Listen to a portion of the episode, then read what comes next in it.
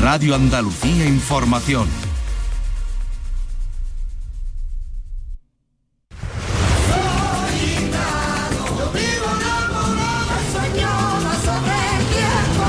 Camarón. Camarón en la memoria. 30 años de su fallecimiento. Yo creo que el flamenco va a continuar, por lo menos mientras yo viva, ¿no? Pues ya está ahí.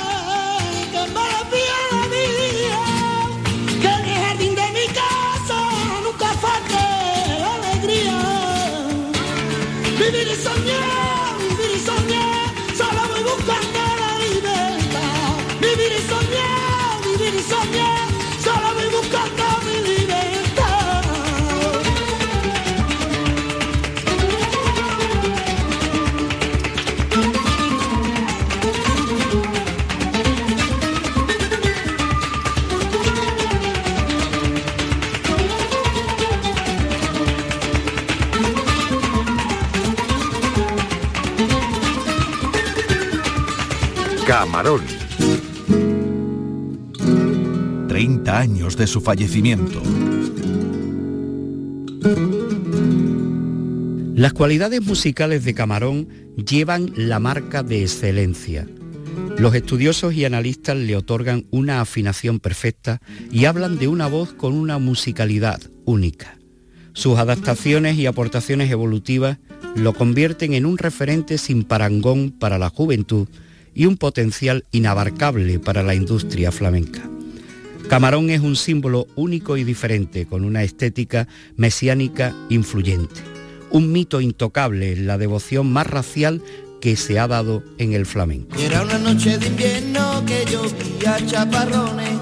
Tu niña moje decía, yo celito, dame friones.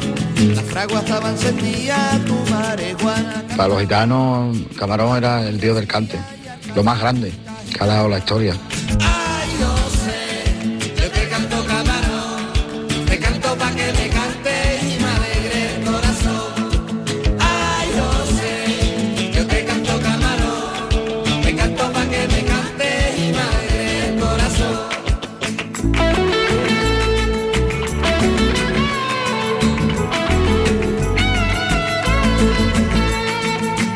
parece que al principio no me sentó muy bien, ¿no? Pero yo creo que, que a lo mejor le fuese a gustar decir, ay Manuel, yo te canto caracol, a lo mejor le fuera gustado más, ¿no?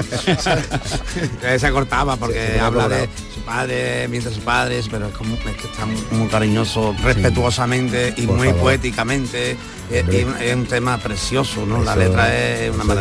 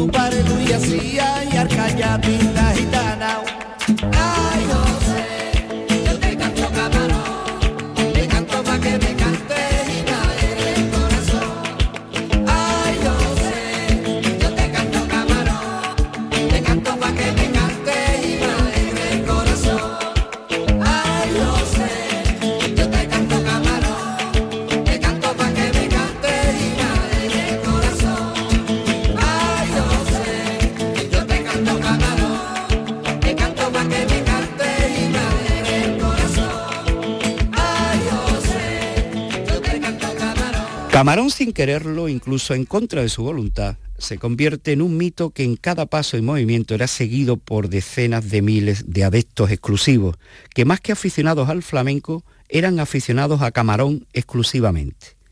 José María Velázquez Gastelu, que dirigió la serie Rito y Geografía del Cante y que fue autor del primer reportaje televisivo que se grabó con Camarón, su madre y su familia en San Fernando, nos habla de la mitificación del artista isleño.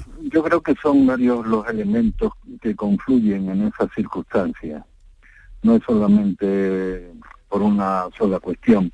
Bueno, primero hay que tener en cuenta que Camarón pues eh, rompió muchos moldes, revolucionó, digamos, con una imagen absolutamente distinta, más nueva, más eh, rockera, eh, fuera de las normas, y eso llamó mucho la atención a un público que nunca se había acercado al flamenco, pero que mm, resultó mm, algo muy atractivo para los jóvenes entonces. También en el mundo ya propiamente flamenco, eh, pues Camarón aportó, no cabe duda, pues un sonido distinto y una forma, unas formas expresivas que no estaban dentro de los cánones de, ese momento. Posiblemente otro elemento que contribuyó a que mm, Camarón se creara una, una leyenda, mm, él no se encontraba bien físicamente por una serie de circunstancias, enfermedades, y entonces pues se hablaba mucho de si, estaba bien, si no aparecía, o si aparecía en los conciertos.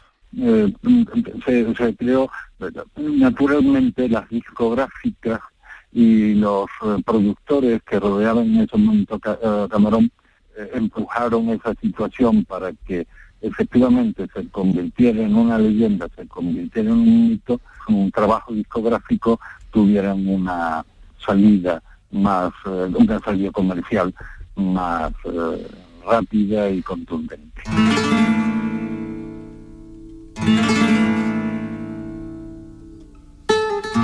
Camarón desarrolló una gran contribución para actualizar el flamenco, poniendo al día un arte centenario inamovible para los aficionados clásicos y virgen para las corrientes modernas vinculadas a la fusión y el mestizaje.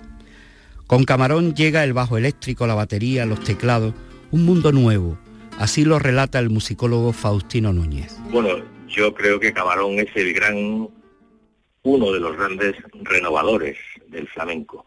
Todas las artes necesitan ser renovadas continuamente, ¿no? El tiempo las va depurando, las va, las va adecuando a los tiempos, ¿no?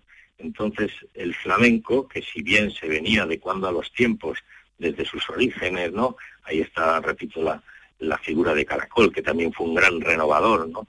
Camarón para mí es el gran renovador. Él con su cante lo que hace es actualizar, ponerlo al día y sobre todo abrirle la puerta a través de su cante a millones de personas que el flamenco lo tenían un poquito como una música un poquito así elitista de minorías, ¿no? Camarón por su por- yo realmente no sé a qué achacarlo. Yo creo que es esa velocidad en la voz que tenía, ese dominio absoluto que tenía, combinado con el metal de su voz, que tenía ese rajo tan particular, pues era el ideal que la sociedad española eh, necesitaba en los años 70. Y los años 80. Entonces él, eh, con Enrique, fue el renovador, el que puso al día el repertorio, el que supo meter otras músicas y otros instrumentos dentro del flamenco y su voz totalmente fundida con toda esa nueva instrumentación y a los oídos del público joven pues resultaba que era diferente a lo que habían escuchado de flamenco y que además les gustaba, pero no por el hecho de que tuviera una batería o que hubiese un bajo, sino yo lo achaco más a la forma de cantar de José, a esa forma que él tenía de afrontar los cantes y las canciones que se componían para él. Entonces, él realmente yo diría que es el gran renovador a través de ese rajo, de ese color de voz, de esos recursos que tenía tan eh, sofisticados para, para un cantador, eh, como es esa rítmica endiablada propia de los cantes gaditanos, que él dominaba perfectamente. Y claro, ahí se juntó todos esos elementos en un momento en que España también necesitaba que todo se renovara y, y José fue el renovador necesario. Supo poner al día un arte centenario y uno escucha a cantadores de la más eh, mm, diferente índole y se encuentra con que siempre hay algo de José Monje ahí dentro, ¿no? Porque él, como maestro que fue, dejó un legado que los jóvenes han sabido también destilar a su forma y proyectar su figura más allá de su muerte. Hay que buscar la música del pueblo, como por ejemplo aquí, la música del pueblo que es flamenco. Vamos progresando, cada vez vamos tratando de aportar algo, ¿no? El flamenco, hasta llegar al punto de que está llegando, a, a, juntarse ya con el flamenco.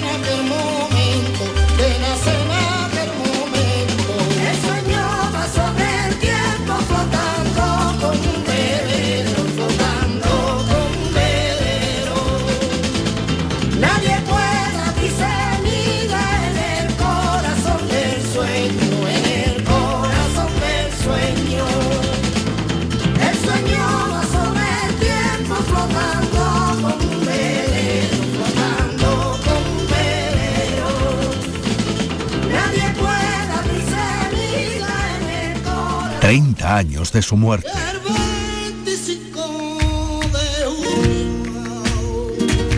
Camarón en la memoria. Camarón empieza a chocar con la corriente neoclásica y los cerrados seguidores del mimetismo tradicional. Camarón ofrece una novedad con su cante, su voz, su forma, pero al final este movimiento, como el del mundo del flamenco en general, abdica en Camarón. Así lo ve la antropóloga Cristina Cruces. En el momento en el que él empieza a cantar, y aunque ahora, debido a que gracias a él hay una generación de cantadores que imitan, que, de alguna manera mimetizan su cante, eh, esa voz era única. Es decir, la manera de cantar que tenía Camarón, que al principio pues tenía una voz muy dulce y después se le fue progresivamente eh, eh, asperezando, ¿no? Fue una, fue una cosa muy, fue una evolución muy interesante. Esa voz no existía, es una voz verdaderamente muy atractiva, pero es una voz muy atractiva que se encaja en un repertorio que también supo dar con la clave rítmica, y de adaptación sonora que buscaban los oídos de entonces. Es muy difícil que alguien a quien no le, ha interesado el flamenco eh, se meta escuchando una seguirilla de 17 minutos. ¿Qué te ofrecía Camarón? Te ofrecía compás, te ofrecía excelencia cantadora y te ofrecía una musicalidad distinta y unos ritmos diferentes que enganchaba mucho al público. Si a eso le unimos el hecho de que hay un momento histórico en el que debido a que en parte la administración está entrando ya o se consolida definitivamente como uno de los grandes clientes que ofrece flamenco a los públicos y al hecho de que Camarón eh, incluso estéticamente representaba una novedad, era un hombre con los pelos largos, con esas chaquetas de cuero, con esas camisetas, mm, hay célebres fotografías ahí, ¿no? Que nos muestran a Camarón un poco como a John Lennon, así con la célebre camiseta de Nueva York, ¿no? Pues esto significaba una nueva manera de enganchar el flamenco que en poco tenía que ver con ese clasicismo un poco rancio que representaba la gitanería neojondista. De hecho, el neojondismo abdicó de, de, de, ese, de esa apuesta por Camarón rápidamente. Ha sido después cuando ha rescatado esa idea de que Camarón, bueno, pues es el gran héroe gitano, pero entonces no lo querían ni ver, ¿no? Sin embargo, la juventud sí lo quería ver. Lo quería ver porque de alguna manera representaba con sus idas, sus venidas, sus devaneos, sus aficiones, sus búsquedas, que fueron las búsquedas del Madrid de los 80 y que al final pues terminaron por, por, por desviarlo, digamos, de, de nada, de la vida en realidad, ¿no? Pues eh, la gente joven tenía un clarísimo modelo especular, digamos, para sus apetencias de consumo musical.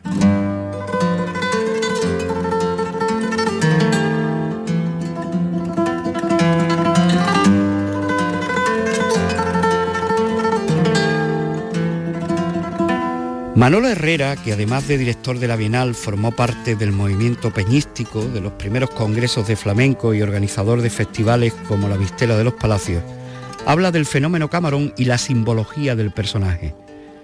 Así abunda en la figura mítica y renovadora, ese juego entre la tragedia y la dulzura que necesitaba el flamenco de los años 70. Camarón aparece como una florecilla salvaje que va a cambiar radicalmente o va a, marcar un nuevo un nuevo camino.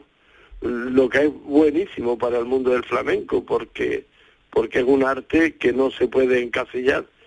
Y Camarón lo que hace es precisamente eso buscar una salida y crear una, una nueva manera o una manera especial de, de, de decir y de, y de sentir el flamenco yo creo que Camarón mm, no, pretendía ser un mito, no pretendía ser un ejemplo, no pretendía mm, ser un creador ni un innovador.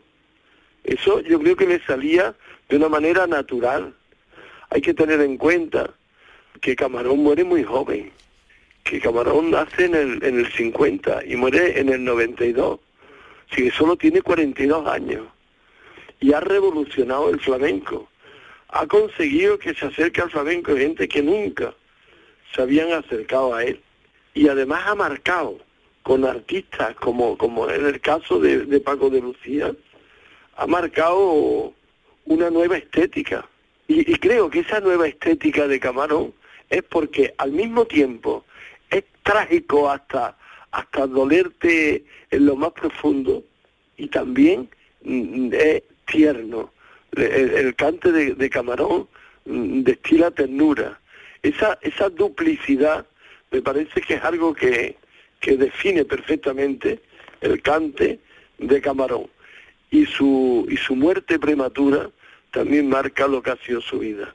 Él ha creado una nueva manera de expresarse. Ese, ese juego entre, entre la, la tragedia y la dulzura, mm, me parece que fue una, una, abrir una nueva puerta, una nueva, un ventanal enorme para que entrara el aire fresco que de alguna manera necesitaba el flamenco de los años 70.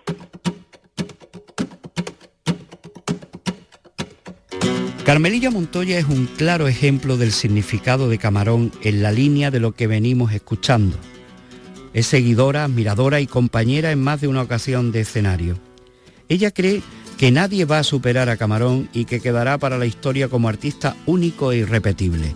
Lo considera, como otros muchos compañeros, un dios. Yo creo que nadie lo superará, nunca.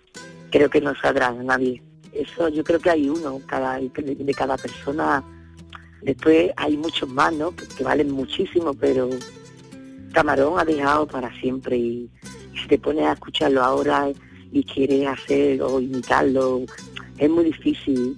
Lo que hizo Camarón es muy difícil y, nunca, nunca se va a borrar. En la vida se va a borrar como, como no se va a borrar Antonio Mairena, está claro, ¿no? Ni a la Fernanda, ni a la Bernarda. Son gente tan significativa en el flamenco que, yo creo que no que eso está ahí en la historia esto está para siempre para los que vengan para yo creo que para para toda la vida yo creo que no que Camarón es Camarón yo me acuerdo que se tocó la el primer disco de Camarón yo era una niña y entonces él hizo un disco de flamenco pero que no tenía nada, es que su, su voz su forma de cantar era tan diferente que revolucionó todo lo que era el flamenco y después ya se metió en otro en otros ámbitos que también lo revolucionó. En mi historia de mi flamenco lo tengo como mi Dios. Amo tocar gente le ha cantado camarón para bailar y me ha cantado.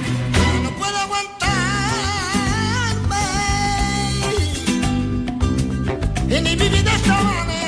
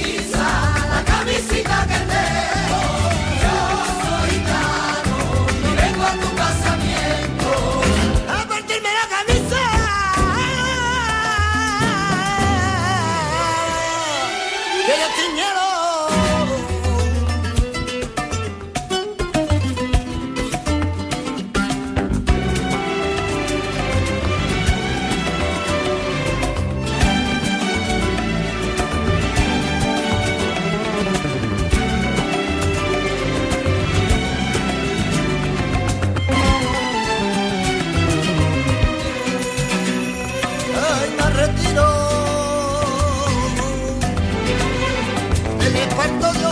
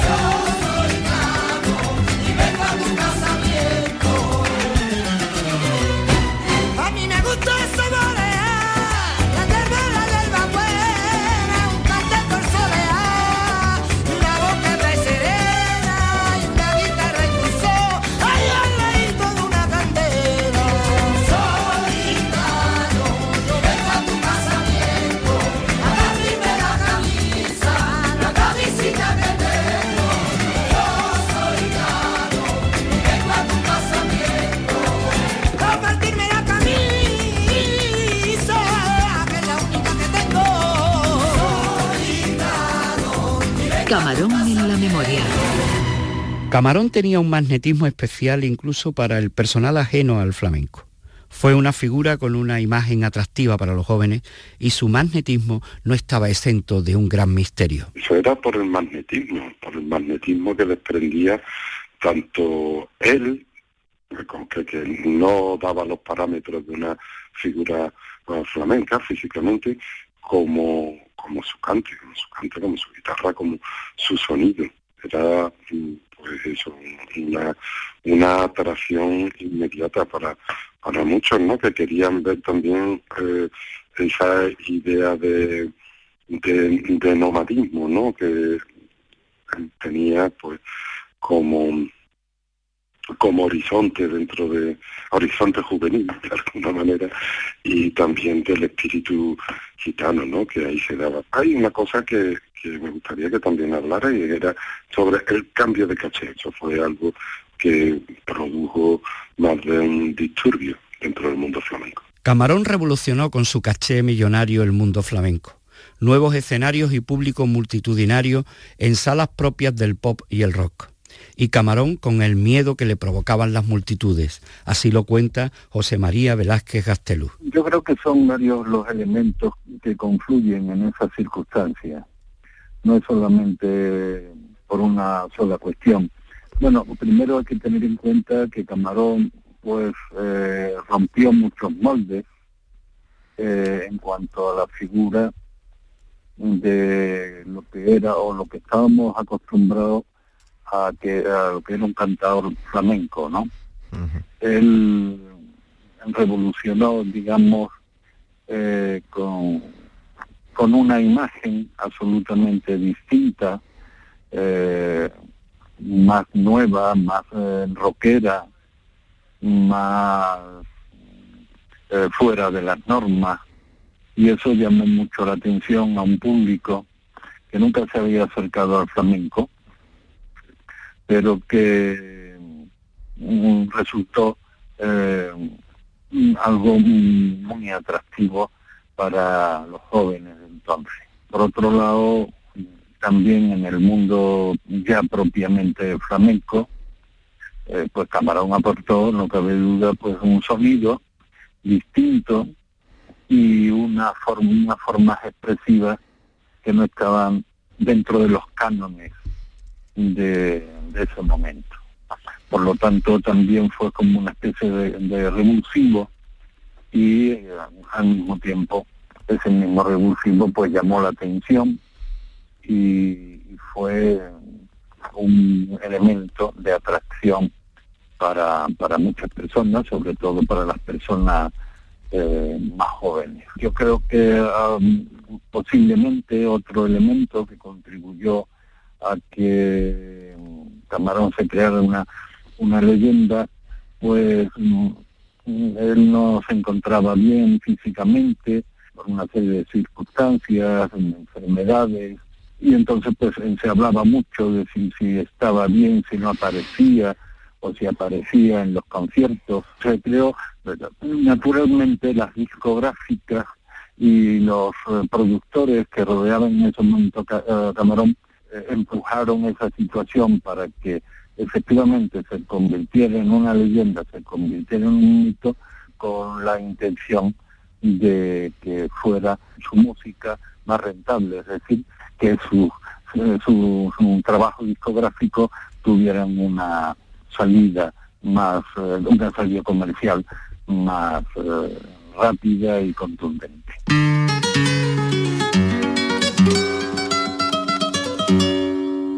Camarón, tal como explica José María Velázquez y lo corroboran los que le conocieron de cerca, no fue amigo de las apariciones públicas ni de los actos sociales, ni siquiera persiguió la gloria machadiana. Fue extremadamente humilde y poco dado a los reconocimientos. Incluso en sus primeros tiempos no quiso el envite de los concursos ni la competencia con los compañeros del escalafón. Se presentó al concurso Antonio Mairena y ganó un par de premios y poco más. La Cátedra de Flamencología de Jerez le otorgó el Premio Nacional en el 75 y la Peña El Taranto de Almería el trofeo Lucas López en 1984.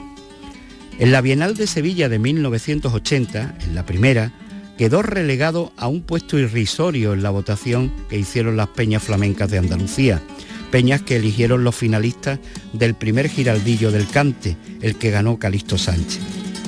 Camarón recibió más galardones, se puede decir, después de muerto que en vida.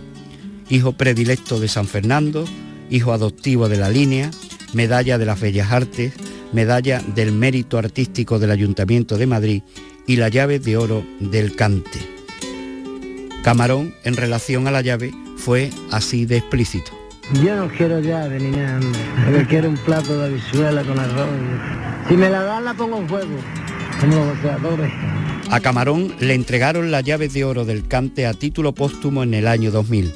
Este galardón, entregado por primera y única vez a título póstumo, estuvo intensamente ligado a la polémica y la crítica. De ello habla Alberto García Reyes. Todo aquello que se decide en las cúpulas políticas eh, no tiene ningún sentido. Lo de Camarón, lo de la llave de oro del cante a Camarón, fue un movimiento, un, impulso político, con intereses políticos, eh, y estoy seguro, estoy muy convencido de que si Camarón hubiera visto eso, no le habría gustado, porque él lo que hacía era cantar mejor que nadie y no necesitaba ninguna llave para que todos los que somos aficionados a esto se lo reconozcamos. Pero ni Camarón, ni Antonio Mairena en su momento, ni Mitri, ni Manuel Vallejo. Yo es que este asunto de los cetros y de los y de los de los, de los galardones de- como número uno en el arte me parecen absolutamente absurdos. Solo hay ganadores en las carreras, las maratones, los 100 metros, y ahí sí hay ganadores. En el arte no hay un ganador ni un perdedor. En el arte hay genios, buenos artistas, mediocres artistas y muy malos artistas. Eso es lo único que hay en el arte y que cada cual, desde su perspectiva, desde el público, en libertad, sin presiones de nadie, sin condicionamiento de nadie, sin que ningún político venga a decidir por él quién es el mejor y quién es el peor, decidirá desde su butaca, pagando su entrada, quién es el mejor y quién, quién, quién para él es el mejor, quién es el que más le gusta. Y ya está, y eso es lo único que vale en esto. No hay más consideraciones desde mi punto de vista. Y Camarón, con la llave, sin la llave, la- le pasó después a Fosforito que le dieron otra, igual, otro cantado que no necesita llaves para nada. ¿eh? Camarón con llave o sin llave, con el apoyo político o sin el apoyo político, es y será siempre uno de los más grandes artistas españoles de todos los tiempos.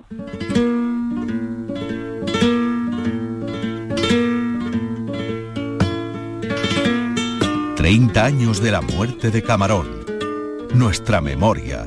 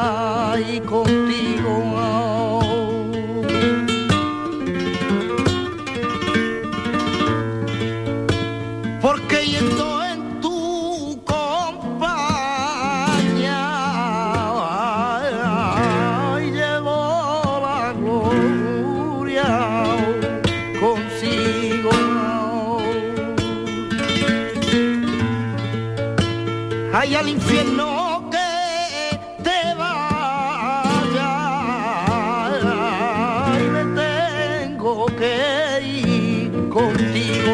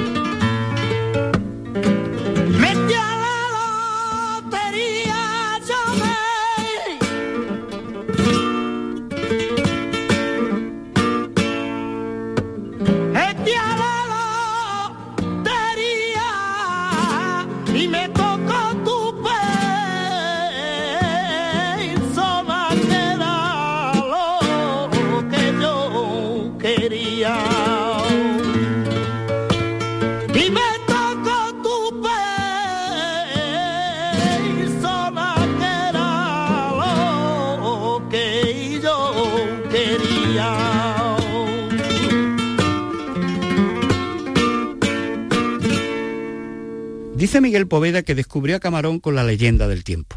Y es curioso cómo cuenta que gracias a Camarón descubre a las generaciones anteriores y los espejos donde se miró el propio Camarón. Yo descubro a Camarón eh, porque hace un disco eh, como la leyenda del tiempo que empieza a sonar en la radio eh, un cantador que hace algo distinto y, nada, empiezo a aficionarme a, a su música, a su cante, por supuesto, y a medida pues que ya que yo cuando sé quién es Camarón de la Isla, pues a, a buscar todas las grabaciones eh, de él, porque ha sido quizá de los cantadores que más me ha emocionado junto con Caracol, ¿no? En cuanto a emoción, eh, de los que más me ha emocionado, ¿no? Y luego ya pues con el tiempo eh, pues te das cuenta de la magnitud del de, de, cantador que es, del compromiso que tenía también con, con muchas cosas, con, el, con la poesía incluso,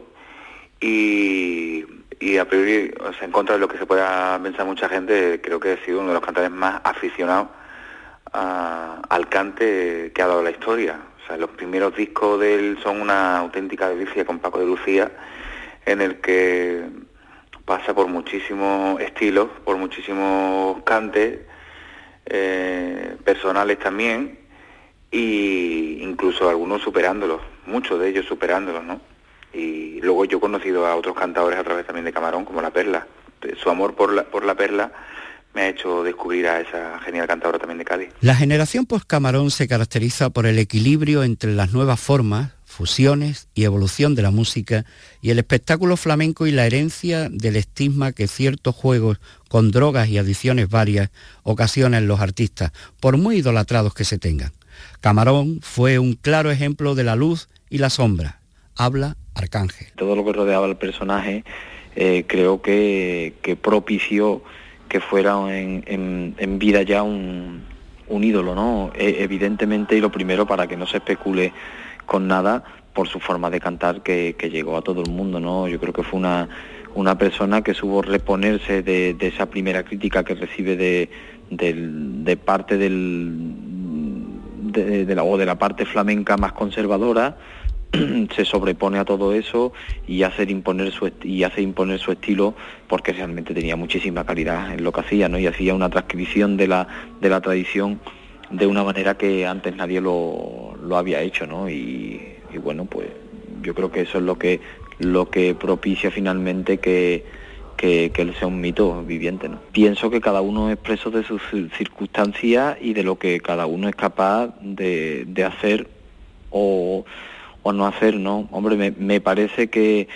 en ambos sentidos culpar al mundo del flamenco de lo que mm, desafortunadamente vivió Camarón y viceversa, eh, mm, justificar que porque eh, había mucha gente que se iban a Camarón, pues lo imitaron hasta en, en, querer parecerse a él, hasta en todo, pues tampoco me parece, ¿no? O sea, yo creo que, bueno, pues fue una persona que vivió esas circunstancias, desafortunadamente para él y, para el mundo del flamenco porque sufrimos una pérdida irreparable pero bueno, él imagino que vivió su vida como le gustaría haberla vivido y no hay nadie que pueda mm, decir lo, contrario, ¿no? Y menos yo que no viví el, el, momento, ¿no? O sea, yo pienso que, que, que se frivoliza un poco con esa, eh, cuando se defiende alguna de esas dos posturas, porque, como te digo, cada uno es elector en, en, la vida de lo que quiere hacer. Eh, evidentemente, unos más que otros eh, empujados por las circunstancias y bueno, por las de, las de desafortunadamente fueron esas. Las influencias de Camarón no solo se dan dentro del flamenco, sino también fuera y no solo para el mundo flamenco. Javier Latorre, maestro del baile y gran artista de la coreografía, Premio Nacional de Danza, habla del difícil mundo de las adicciones y las drogas. Pues yo no creo que haya habido ninguna influencia en ese sentido. Sobre los artistas, quizá sobre la población normal, digamos, por llamarlo de alguna manera, puede que haya tenido, ah, pero, pero yo creo que, que era al contrario, yo creo que que Camarón fue abanderado de, cierta gente que no tenía nada que ver o muy poco que ver con, el arte. Y no creo que además con el paso del tiempo en ese aspecto haya dejado ninguna huella. Te repito porque, porque aquello fue un boom, aquello fue una explosión y luego después de esto todo se ha normalizado, pero yo ahora mismo no creo que, que el flamenco, por ejemplo, que de lo que estamos hablando, sea un gremio especialmente eh, significativo dentro de, este tipo de historias, dentro de esta fama, ¿no?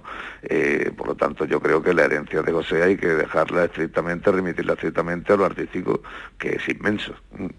Yo creo que, la gente de nuestra generación eh, tuvimos el privilegio de ser descubridores y, y el antiprivilegio, digamos, de ser los conejillos de India de toda una época y de toda una filosofía de vida, ¿no? yo sé perfectamente a qué te refieres porque, porque pasé por ahí, ¿no? También.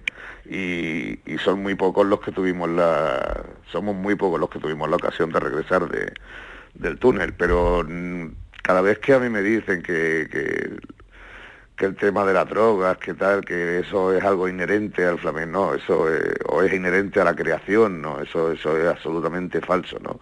Simplemente yo, hijo mío, con 52 obras que llevo montadas, pues me habría hecho falta siete sacos y siete camiones, ¿no? Y, no, y no podría haber parado en la vida, ¿no? Pues eso, eso es falso, me parece absolutamente falso. Simplemente que es que nos tocó vivir la época en la que se descubrió esto aquí yo creo que se le ha dado demasiada importancia a este tema en, tanto en la vida de Camarón y en su carrera como, como en otros muchos, ¿no? Y se ha creado un mito falso en ese sentido, ¿no? Yo creo que él, como todos nosotros, creo que hemos intentado vivir nuestra vida lo mejor posible. Eh, hemos intentado descubrir todo lo que nos ha sido posible y, ya está. Es una, una coincidencia simplemente.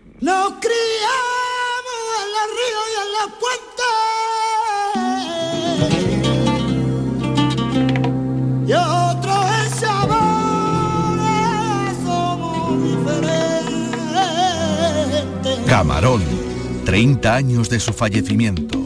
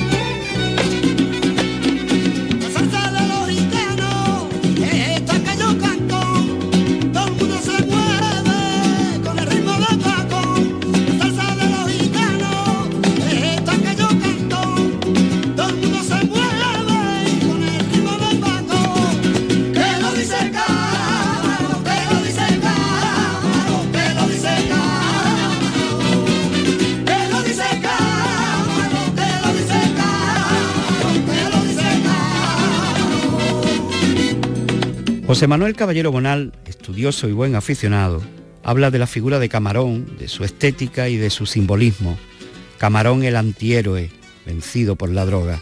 Dice que se prestaría a la construcción de un relato como el perseguidor de Cortázar. Yo estuve en, alguna fiesta, en alguna boda de algún amigo con, Camarón y Paco, cuando Camarón se fue a, vivir al campo de Gibraltar, ¿no?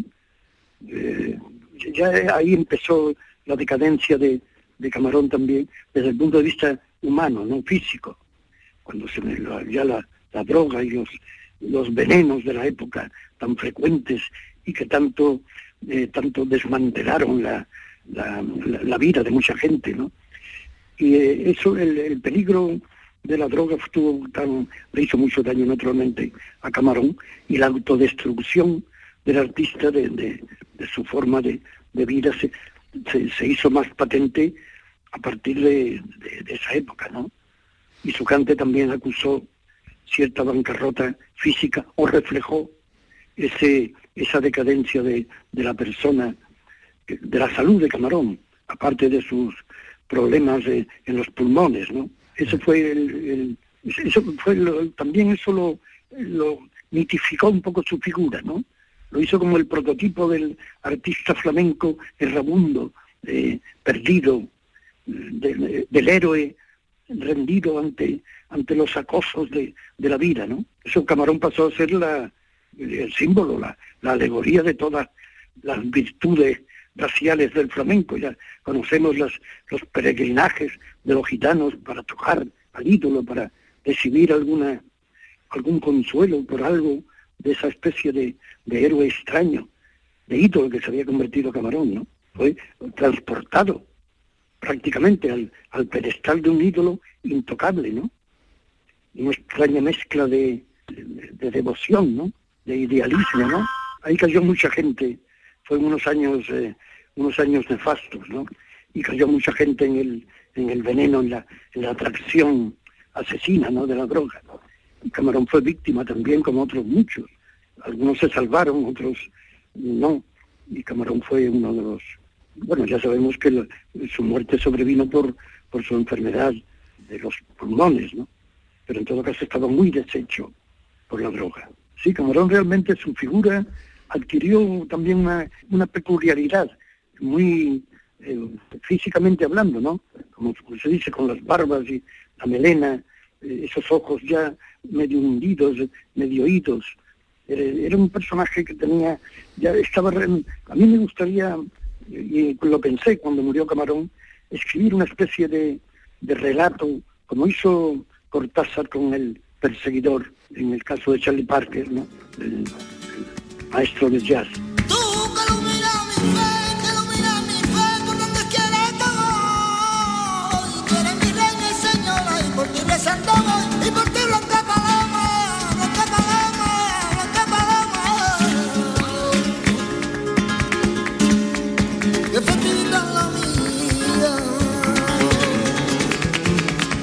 La grabación de este disco, Potro de Rabia y Miel con Paco de Lucía y Tomatito, se interrumpió por la enfermedad pulmonar de Camarón, que viajó en busca de remedio a Estados Unidos y volvió con el diagnóstico definitivo del cáncer que acabaría con su vida poco tiempo después en Badalona.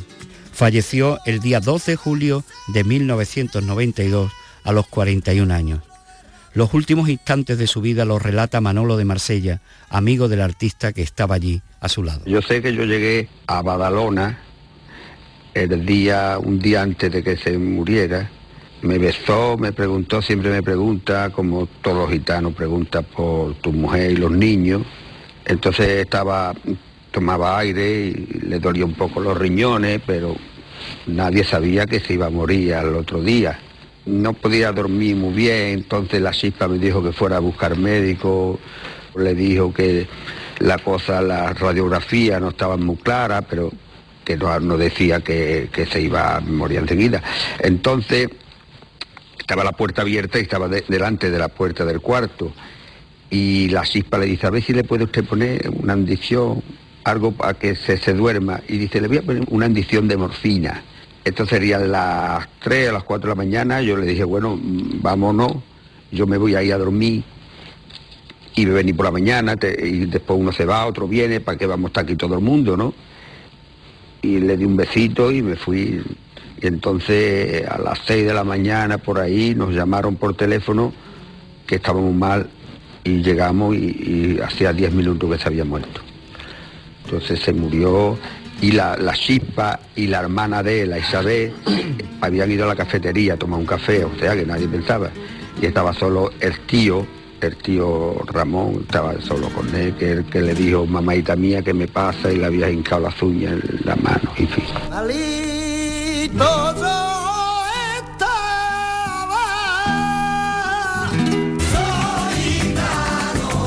Camarón en la memoria. Este programa realizado por Manuel Hernández lo despedimos por Sigrilla, del disco Arte y Majestad, Camarón con Paco de Lucía, año 1975.